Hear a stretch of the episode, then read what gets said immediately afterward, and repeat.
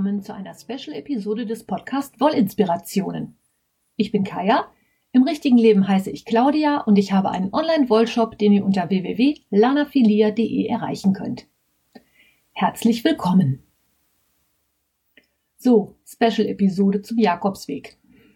Mm, in meiner allerersten Episode habe ich unter den Fun Facts erwähnt, ja, ja, oder Fun Facts, Special Facts. Jedenfalls so Sachen außerhalb des Strickerlebens, die vielleicht wissenswert über mich wären, dass ich schon mal auf dem Jakobsweg war. Einige von euch haben daraufhin nachgefragt, ob ich dazu nicht mal ein bisschen mehr erzählen könnte, was ich jetzt hiermit tun werde. Es wird in lockerer Reihenfolge zwei oder vielleicht auch drei Special-Episoden geben, die ich euch immer dann mal einspielen werde, wenn aus irgendwelchen Gründen das reale Leben dermaßen tobt, dass der Podcast, der normalerweise am Sonntag erscheint, nicht erscheinen würde, wenn ich nicht diese Episoden im Petto hätte. Das sind also so ein bisschen meine Joker, die ich aber, glaube ich, trotzdem für euch ganz spannend gestalten kann. Ich bin 2012 auf dem Jakobsweg gewesen. Demzufolge sind meine Informationen nicht immer unbedingt ganz up-to-date. Ich habe jetzt einiges nachrecherchiert und versuche euch auch die gültigen und aktuellen Links und Zahlen und ähnliches einzufügen, möchte aber schon vorausschicken, dass sich in sechs Jahren natürlich auf dem Jakobsweg auch einiges getan hat. Demzufolge kann es sein, dass meine Informationen nicht richtig sind. Also ich möchte mich da jetzt nicht festlegen, nicht, dass es nachher heißt, du hast aber gesagt, das ist da so und so. Das war damals so und so. Ob das heute noch so ist, weiß ich nicht müsst ihr dann ausprobieren. Aber das ist eins von den Dingen, die man auf dem Jakobsweg lernt. Vertrauen, es wird schon irgendwie weitergehen. Ich habe für euch folgende Themen geplant oder überlegt. Wir starten mit einem historischen Abriss. Also was ist der Jakobsweg? Wie kommen die da eigentlich zu? Was gibt es da für Sagen, Mythen, Geschichten und ähnliches dazu? Dann wollte ich euch ein bisschen was über meine Planung erzählen. Wann habe ich was geplant? Was habe ich gekauft? Was war im Rucksack drin? Was braucht man? Was ist empfehlenswert? Was braucht man nicht? Solche Sachen. Ich werde euch mitnehmen auf den Jakobsweg. Das heißt, ich werde mein eigenes Tagebuch nochmal nachlesen und so einige Etappen vielleicht ausführlicher besprechen, andere nur so überspringen. Das wird aber maximal nur eine Episode, also ein halbes Stündchen ungefähr sein. Und ich habe eine ausführliche Literatur- und Linkliste für euch vorbereitet, sodass ihr euch, wenn ihr das gerne möchtet, natürlich gerne auch im Internet und in der realen Analog-Buchwelt zu dem Thema schlau machen könnt. Ja, Jakobsweg. Was ist das überhaupt? Es geht um einen Pilgerweg, der eigentlich vor der eigenen Haustür beginnt. Und zwar geht es um den Pilgerweg nach Santiago de Compostela. Santiago de Compostela liegt im Nordwesten Spaniens, ziemlich nah an der Atlantikküste und ist der Sage nach oder ja, ne, Sage, christlichen Legende, wie auch immer man das nennen will, der Ort, an dem der Apostel Jakobus der Ältere begraben worden ist. Jakobus der Ältere hat wohl auch schon in Spanien missioniert, soll wohl aus der Gegend von Jerusalem in Spanien gewesen sein, dann wieder zurückgekommen sein, in Jerusalem gestorben sein, aber die Gebeine sollen anschließend nach Santiago überführt worden sein. Da ist sich die Geschichtsschreibung nicht so ganz einig, was, wieso, weshalb, warum. Dieser Jakobus der Ältere war ein Apostel, also einer der Jünger Jesu Christi, und muss demzufolge im ersten Jahrhundert nach Christus gelebt haben. Er muss ja ein Lebensgenosse von Jesus gewesen sein. Von dieser ganzen Jakobus-Legende ist eigentlich 800 Jahre nichts zu hören. Das erste Mal wieder auf Jakobus den Älteren besinnt sich die spanische Geschichtsschreibung Mitte des 9. Jahrhunderts bei der Schlacht von Clavijo. Da soll angeblich dieser Jakobus während einer Schlacht gegen die besetzenden Mauren den christlichen Spaniern zu Hilfe gekommen sein. Das begründet die Legende des Matamoros, des Maurentöters, die auch in der spanischen Kunstgeschichte eine große Rolle spielt. Da findet man also einiges an Gemälden, die dieses Thema aufgreifen. Das war also der erste Zeitpunkt, wo dieser Jakobus wieder ein bisschen in Erscheinung getreten ist. Eine richtige Erwähnung eines Pilgerweges geschieht dagegen erst in der ersten Hälfte des 11. Jahrhunderts wieder, mm, wo dieser Weg schriftlich erwähnt wird und wo wirklich nachweisbar ist, da ist ein Pilgerweg. Im Laufe des Mittelalters hat sich dann Santiago de Compostela zu einem der drei großen Pilgerziele des Christentums entwickelt. Die beiden anderen großen Ziele sind natürlich Jerusalem und Rom. Das ist auch heute noch so. Und diese Pilgertradition entstand halt wohl wirklich im 11. Jahrhundert. Im 15. Jahrhundert wurde dann diese Pilgertradition wieder ein bisschen angekurbelt. Und zwar dadurch, dass man sogenannte heilige Jahre eingeführt hat. Ein heiliges Jahr ist immer dann, wenn der Namenstag von Jakobus dem Älteren auf einen Sonntag fällt. Das ist der 25. Juli. Und in diesen heiligen Jahren war es so, dass jeder, der nach Santiago gepilgert ist, einen kompletten Ablass aller Sünden erhalten hat. Das hatte zur Folge, dass in den heiligen Jahren der Pilgerstrom deutlich angestiegen ist. Also der Pilgerstrom wuchs sowieso über die Jahre, war aber in diesen heiligen Jahren nochmal deutlich größer. Das ist auch heute noch so. Auch heute gibt es noch heilige Jahre. Das letzte war 2010 das nächste wird aufgrund von Schaltjahren, Verschiebungen und ähnlichem allerdings erst wieder 2021 sein. Wer also einen kompletten Ablass haben möchte, der muss noch ein paar Tage warten.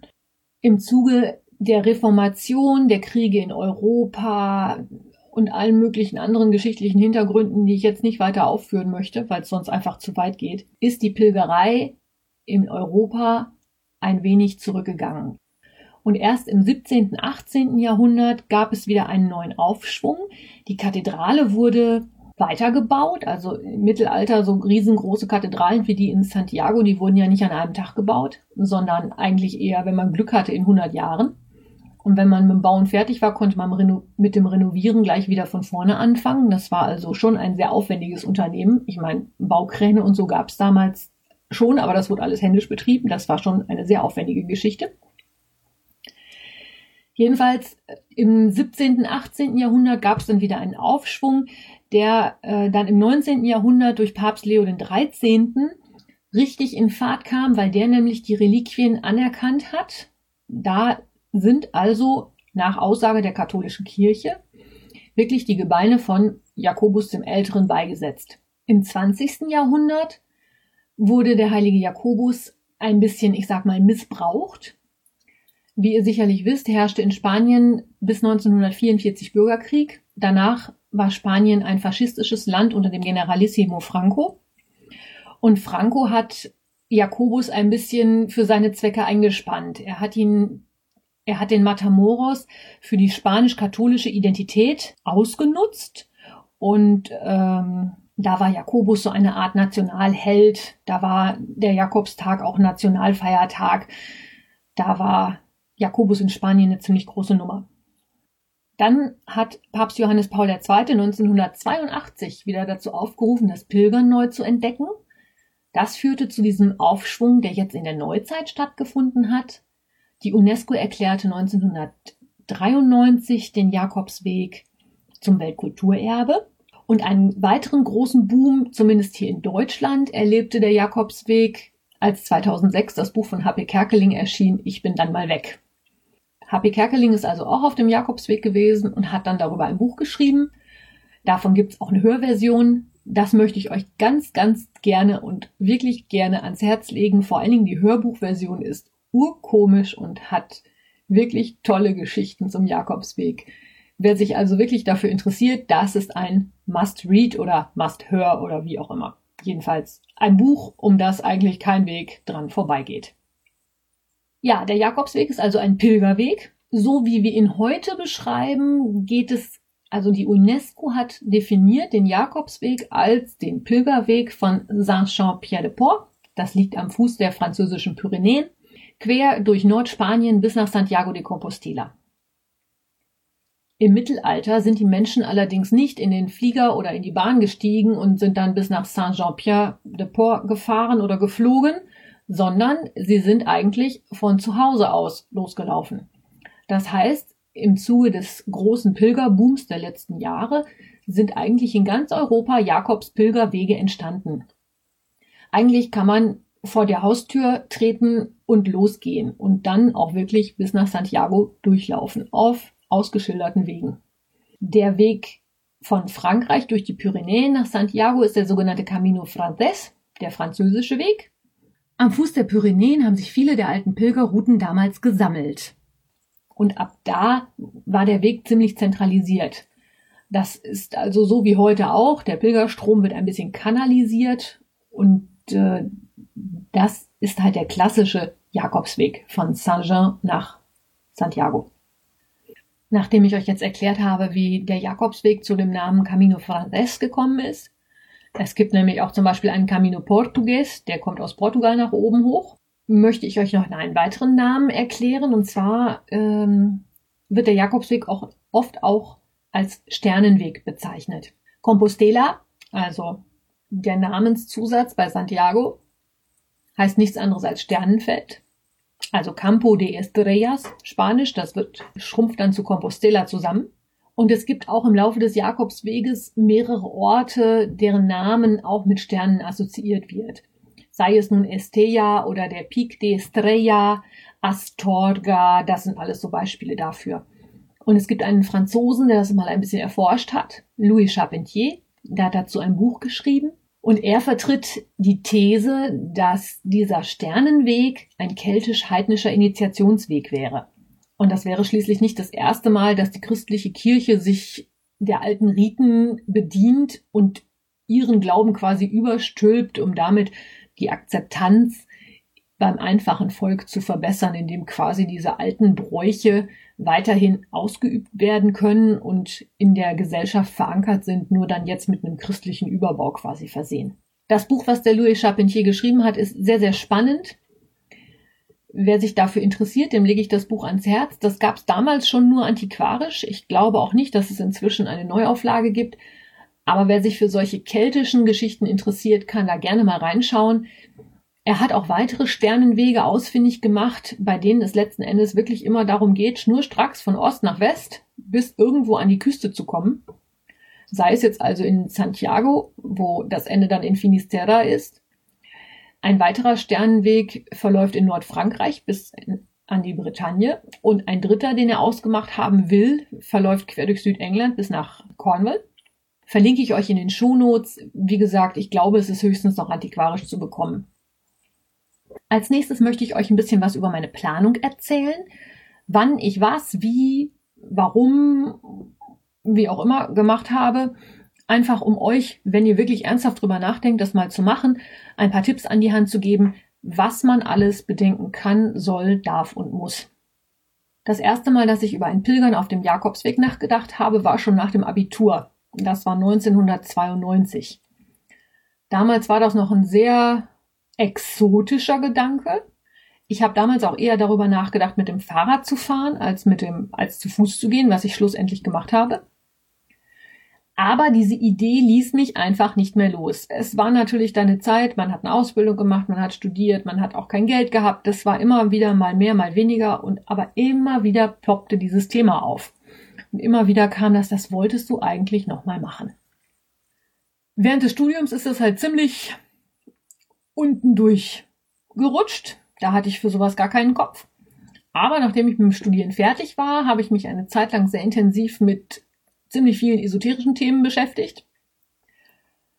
Und da kam halt dieser Jakobsweg immer wieder hoch, weil er halt auf diese keltischen Geschichten zurückgeht, von denen ich euch vorhin im historischen Abriss ein bisschen erzählt habe. Als dann 2006 das Buch von Habe Kerkeling erschien, Ich bin dann mal weg, das ich wirklich mit Freude gehört und gelesen habe, kam diese Idee natürlich mal wieder viel, viel mehr in den Vordergrund. Und 2007 habe ich mir schon einen ersten Pilgerführer gekauft. Also es war nicht wirklich ein Pilgerführer, es war eher ein Wanderführer, der in 30 Etappen von Saint-Jean bis nach Santiago de Compostela ging. Und ich habe damals schon vorne in dieses Buch reingeschrieben, ich werde diesen Weg gehen.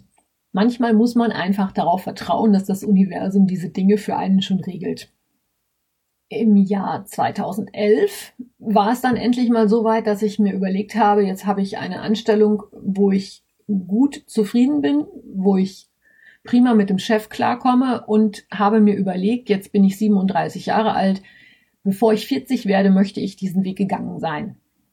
Ich habe mir das einfach vorgenommen und als nächstes bin ich dann einfach wirklich hingegangen und habe meinen Chef gefragt, ob er es sich vorstellen könnte, dass ich wirklich mal meinen kompletten Jahresurlaub am Stück nehmen könnte. Er hat ein bisschen geschluckt, hat dann gesagt, ja, also wenn das lange genug Vorlaufzeit wäre und wenn es nicht unbedingt in den Schulferien wäre, könnte er sich das durchaus schon mal vorstellen.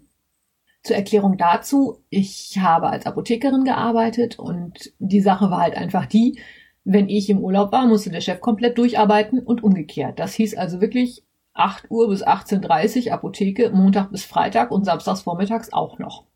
Und das dann sechs Wochen am Stück. Das war also schon ein sehr nettes Angebot von meinem Chef. Womit er, glaube ich, nicht gerechnet hat, ich glaube, es war im März 2011, war die Tatsache, dass er dann eine Woche später meinen Urlaubsantrag auf dem Tisch liegen hatte für genau sechs Wochen Urlaub. Die Vorlaufzeit war sehr groß. Der Antrag war für Mitte Februar 2012. Warum erkläre ich euch gleich noch. Er hat mir diesen Urlaubsantrag jedoch genehmigt und ich habe, glaube ich, ein oder zwei Tage später Flüge gebucht. Und zwar von Düsseldorf aus nach Pamplona und von Santiago zurück nach Düsseldorf. Das Ganze mit einem Abstand von, ich glaube, ich bin geflogen an einem Sonntag und zurückgeflogen fünfeinhalb Wochen später freitags, also wirklich fast komplett sechs Wochen. Die Flüge waren da natürlich noch deutlich, waren da natürlich sehr günstig, weil so weit im Voraus und Gabelflug und hin und her. Die Flüge gingen beide mit Umsteigen in Madrid, also Direktflug gibt so gut wie gar nicht, weil Pamplona und Santiago sind jetzt auch nicht die allergrößten Destinationen, aber man konnte dahin fliegen. So, ich hatte also festgezurrt, sechs Wochen Urlaub, Flug hin, Flug zurück. Jetzt möchte ich mal kurz auf den Zeitpunkt zurückkommen und auch darauf, wann und wie man zum Pilgern gehen sollte. Auf dem Jakobsweg ist inzwischen reichlich Betrieb. Im Mittelalter war das wohl schon mal so. Da war da auch eine Menge los. Dann ist es aber wirklich komplett eingeschlafen. Ich habe geschaut, es gibt in Santiago ein Pilgerbüro. Dieses Pilgerbüro hat eine Online-Seite und die haben eine Statistik, auf der genau geführt wird, wie viele Pilger wann in Santiago angekommen sind. Haltet euch fest, 2018 waren es über 319.000 Pilger, die in Santiago angekommen sind. Das ist mal eine Hausnummer. Demzufolge ist es eine Sache, dass man sich genau überlegen sollte, wann man pilgern geht. In diese Überlegungen spielen mehrere Sachen eine Rolle.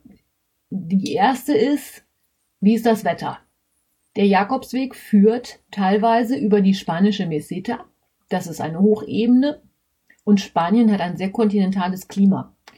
Das hat zur Folge, dass es im Sommer da auch mal schnell 40 Grad werden können. Das ist deutlich außerhalb meiner Wohlfühltemperatur. Demzufolge war der Sommer für mich komplett raus. Ich kann es mir auch sehr gut im Herbst vorstellen, habe mich aber dann fürs Frühjahr entschieden, weil im Jahr 2012 Ostern auch sehr, sehr spät war. Santiago de Compostela ist natürlich ein christlicher Pilgerort, der zu den großen Hochfesten des Christentums auch deutlich mehr Besuch hat. Ich bin in der Woche vor Palmsonntag angekommen, aber da merkte man schon, dass die Stadt voller und voller wurde, weil es wirklich auf Ostern ging. Ostern war erst am 8. April, ich glaube, ich bin zurückgeflogen am 25. oder 26. März, aber man merkte da schon, dass immer mehr und mehr Leute in die Stadt kamen und es auch voller wurde. Ich bin da jetzt nicht so derjenige, der die großen Menschenmassen möchte und das ist in meinen Augen auch nicht wirklich das Sinn, der Sinn und das Ziel vom Pilgern, dass man sich in riesigen Menschenmassen von A nach B bewegt. Da geht das Kontemplative und das Pilgerische an sich in meinen Augen viel zu sehr verloren. Die Entscheidung war halt in der Woche vor Palmsonntag weg. Also in, San, in der Woche vor Palmsonntag in Santiago ankommen. Dann sechs Wochen zurück waren wir Mitte Februar. Der klassische Camino Frances, über den wir vorhin schon gesprochen haben, startet am Fuß der Pyrenäen auf der französischen Seite in Saint-Jean-Pied-de-Port. Dann verläuft er quer durch die Pyrenäen über den sogenannten Somport-Pass und da muss ich ganz ehrlich sagen, habe ich gekniffen.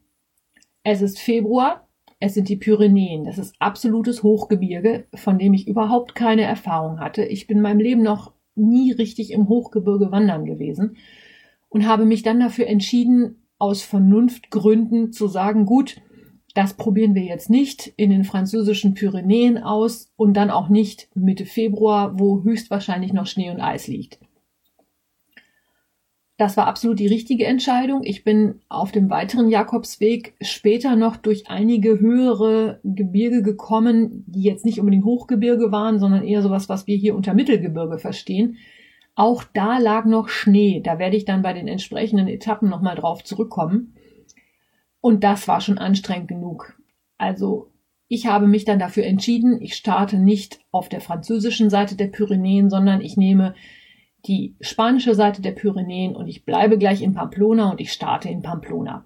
Üblicherweise ist es nämlich so, man fliegt zwar schon nach Pamplona, nimmt dann aber Zug, Bus, Taxi, was auch immer und fährt damit nochmal zurück über die Grenze nach Saint-Jean und startet dann dort.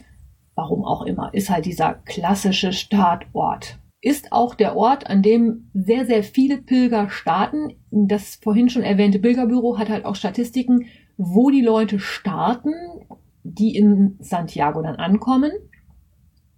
Womit wir mal auf die klassische Definition kommen, wer ist eigentlich Pilger? Was muss man tun, um Pilger zu sein? Dieses Pilgerbüro in Santiago stellt einem nach erfolgreicher Pilgerschaft eine sogenannte Compostela aus. Das ist die Urkunde, dass man diesen Pilgerweg erfolgreich gegangen ist. Um diese Compostela zu bekommen, braucht man ein Credencial. Das ist der Pilgerausweis. Credencial ist das spanische Wort dafür. Diese Pilgerausweise kann man an verschiedenen Stellen bekommen. Hier in Deutschland bei der Jakobusbruderschaft in Paderborn zum Beispiel. Da komme ich aber gleich nochmal drauf. Verlinke ich euch auch in den Shownotes, dann könnt ihr mal schauen, wie sowas. Ich zeige euch auch sicherlich ein Bild im Blog, dann könnt ihr mal sehen, wie sowas aussieht. Diesen Pilgerausweis braucht man, um in den Pilgerherbergen übernachten zu dürfen. Wer also keinen Ausweis hat, darf nicht in der Herberge schlafen. Diese Herbergen sind häufig städtisch oder auch kirchlich betrieben. Es gibt aber auch private Herbergen. Und in diesem Pilgerpass sammelt man Stempel. Jede Unterkunft, jede Bar, also Bar im Spanischen ist sowas wie eine Kneipe im Deutschen. Hier im Deutschen hat Bar immer so ein bisschen diesen anrüchigen Mitklang. Das ist also in Spanien überhaupt nicht. Wenn ich von einer Bar rede, ist das einfach eine Kneipe um die Ecke. Also jede Bar, jede Unterkunft, alle haben eine verschiedene Stempel. Und man lässt sich halt mindestens einen Stempel am Tag geben, um nachzuweisen, dass man zu Fuß gegangen ist. Da steht dann immer drauf, welche Einrichtung diesen Stempel vergeben hat. Da wird ein Datum dazu geschrieben und damit kann man halt nachweisen, wann man wo gewesen ist. Und mit diesem Kredenzial geht man, wenn man in Santiago angekommen ist, zum Pilgerbüro und lässt sich die Compostela ausstellen. Die Compostela wird dann ausgestellt, wenn der Pilger die letzten 100 Kilometer zu Fuß gegangen ist oder 200 Kilometer mit dem Rad gefahren ist. Es gibt auch noch Sonderregelungen für Leute, die mit Pferden unterwegs sind, für Leute mit Rollstühlen, hast du nicht gesehen. Aber eigentlich wichtig ist zu Fuß 100 Kilometer. Das ist der Ort Sarria, der dann immer als Anfangsort gewählt wird, weil das genau 102 Kilometer von Santiago entfernt ist. Jedenfalls, da starten über 20 Prozent der Pilger weil man diese Compostela ja schon bekommt, wenn man nur 100 Kilometer gegangen ist. Viele starten in Saint-Jean, 10 Prozent ungefähr. Und alles andere verteilt sich dann. Also sowas wie ich in Pamplona, da starten ungefähr 5 Prozent aller Pilger. Es gibt aber auch wirklich Leute, die, ich habe das mal nachgeguckt, in dem Jahr, wo ich unterwegs war, 2012, sind auch 476 Pilger direkt aus Deutschland angekommen. Also Menschen, die in Deutschland losgegangen sind, dann den Weg quer durch Europa, wahrscheinlich durch Frankreich hindurch bis nach Spanien gegangen sind. Ich fand die 775 Kilometer von Saint-Jean oder knapp 700 von Pamplona schon wirklich durchaus sportlich, aber diese Menschen haben teilweise anderthalb, 2000 Kilometer zu Fuß zurückgelegt. Da ziehe ich wirklich meinen Hut vor. Das ist also eine ganz erstaunliche Leistung. Wen das interessiert, auf den Seiten des Pilgerbüros kann man diese Statistiken alle nachgucken. Die Seite gibt's Gott sei Dank für euch auch auf Englisch. Ich bin sogar eigentlich eher auf der spanischen Seite unterwegs, da ich damals in der Schule Spanisch gelernt habe und in der Sprache ziemlich sicher unterwegs bin. So viel zur Erklärung, wer eigentlich Jakobspilger ist. das waren dann also auch die ersten Sachen, die ich mir ernsthaft besorgen musste. Also ich brauchte diesen Pilgerausweis, das Kredenzial. Das habe ich mir bei der Jakobusbruderschaft in Paderborn bestellt. Außerdem bei der Jakobusbruderschaft in Paderborn kann man sich bestellen ein kleines gelbes Heftchen, das hat DIN A5 Größe. Das ist der sogenannte Schmidtke. Ich weiß jetzt auch nicht, warum der so heißt, aber es ist ein Pilgerführer. Es ist ein Pilgerführer, in dem alle Herbergen entlang des Jakobswegs aufgeführt sind, entlang des Camino Frances, also von Saint-Jean bis nach Santiago, zusammen mit Öffnungszeiten, den Möglichkeiten, die es da gibt, wie groß die Herberge ist, was sie kostet, eine Telefonnummer, nützliche Hinweise. Das alles steht in diesem Schmidtke drin. Das ist also nichts anderes als ein Herbergsunterkunftsverzeichnis. Ich kann euch davon dann mal ein Bild ins Blog stellen. Das ist also wirklich nur Text. Das ganze Buch, das hat vielleicht 50 Seiten. Und da steht zu jedem Ort drin, wie viele Kilometer sind es noch bis Santiago? Wie heißt der Ort? Welche Herbergen gibt es? Der Clou an der ganzen Geschichte ist, das Ding ist unheimlich aktuell, weil jeder, der dieses Heftchen gekauft hat oder auch jeder, der den Jakobsweg gegangen ist, kann zu den Herbergen, in denen er übernachtet hat, Anmerkungen an die Jakobusbruderschaft schicken und die werden dann eingearbeitet. Das heißt, das Ganze ist immer relativ aktuell. Ich habe halt die Ausgabe von 2011, 2012 vorliegen. Die ist wahrscheinlich schon veraltet. Wahrscheinlich gibt's neue Herbergen. Es sind welche dazugekommen. Es sind, haben welche geschlossen. Es haben sich Telefonnummern geändert. Ich fand es aber trotzdem ein ganz, ganz tolles Tool, weil man wirklich wusste, wo sind Herbergen, wo kannst du schlafen. Man geht ja eigentlich morgens los und weiß abends noch nicht so wirklich, wo man dann landet. Ob es an dem Tag gut läuft, wenn man gut zu Fuß ist und einfach Spaß dran hat, geht man halt noch einen Ort weiter.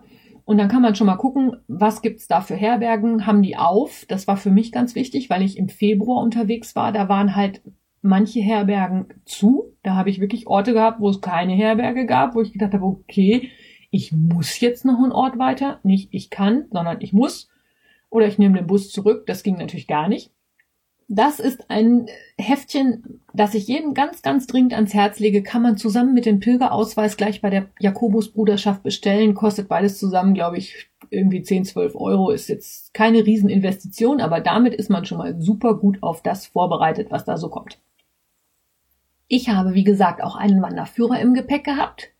Es gibt unendlich viele Wanderführer auch über den Jakobsweg. Aber ich glaube, als normaler Pilger ist es nicht nötig, sowas zu kaufen.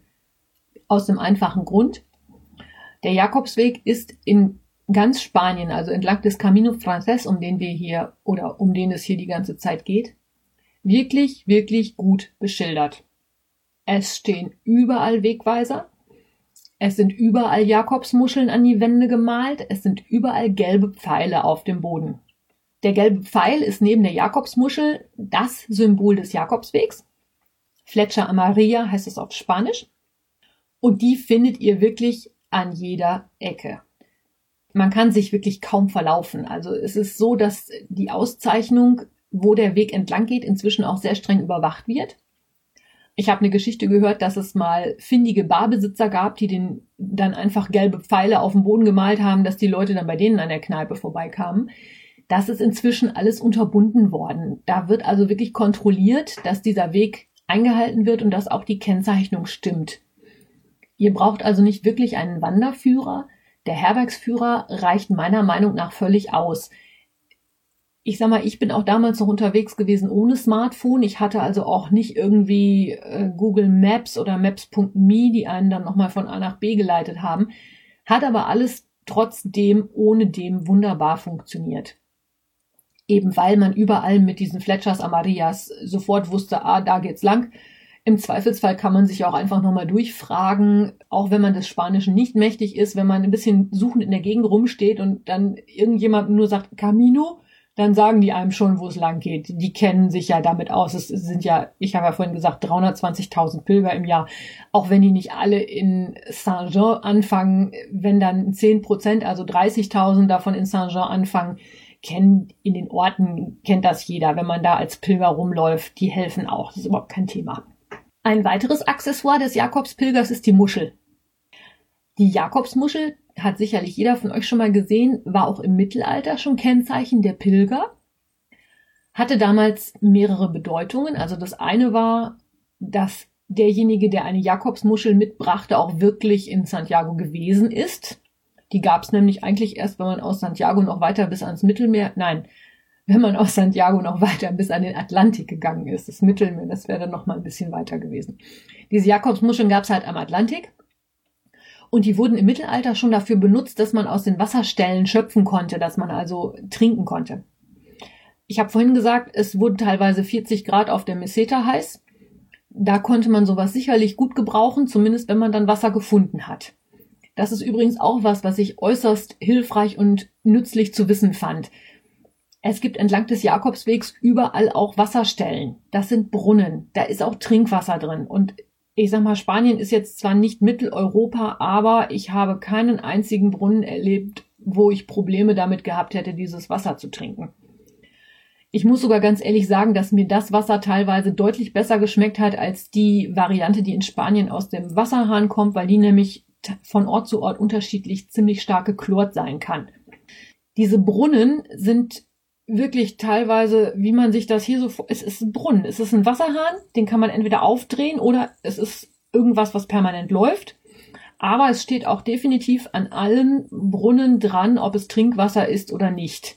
Man kann also seine Wasserflasche unterwegs relativ häufig auffüllen und in den Wanderführern steht auch drin, wo und wann der nächste Wasser, die nächste Wasserstelle kommt.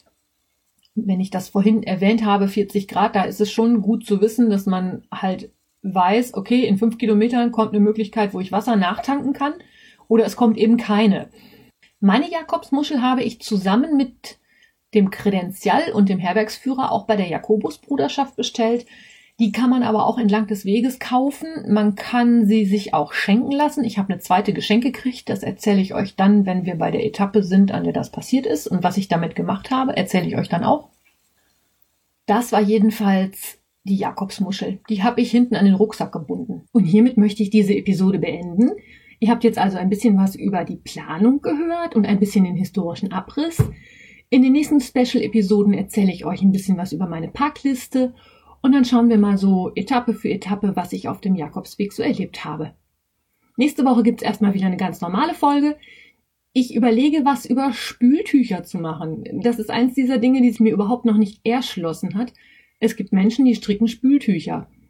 Wenn ihr dazu Erfahrungen, Ideen, Tipps, Tricks oder Anregungen habt, her damit. Ihr erreicht mich unter kaya.wollinspirationen.de, bei Facebook und Instagram unter wollinspirationen und bei Revelry natürlich als Lana Filia. Bis dahin, alles Liebe, eure Kaya.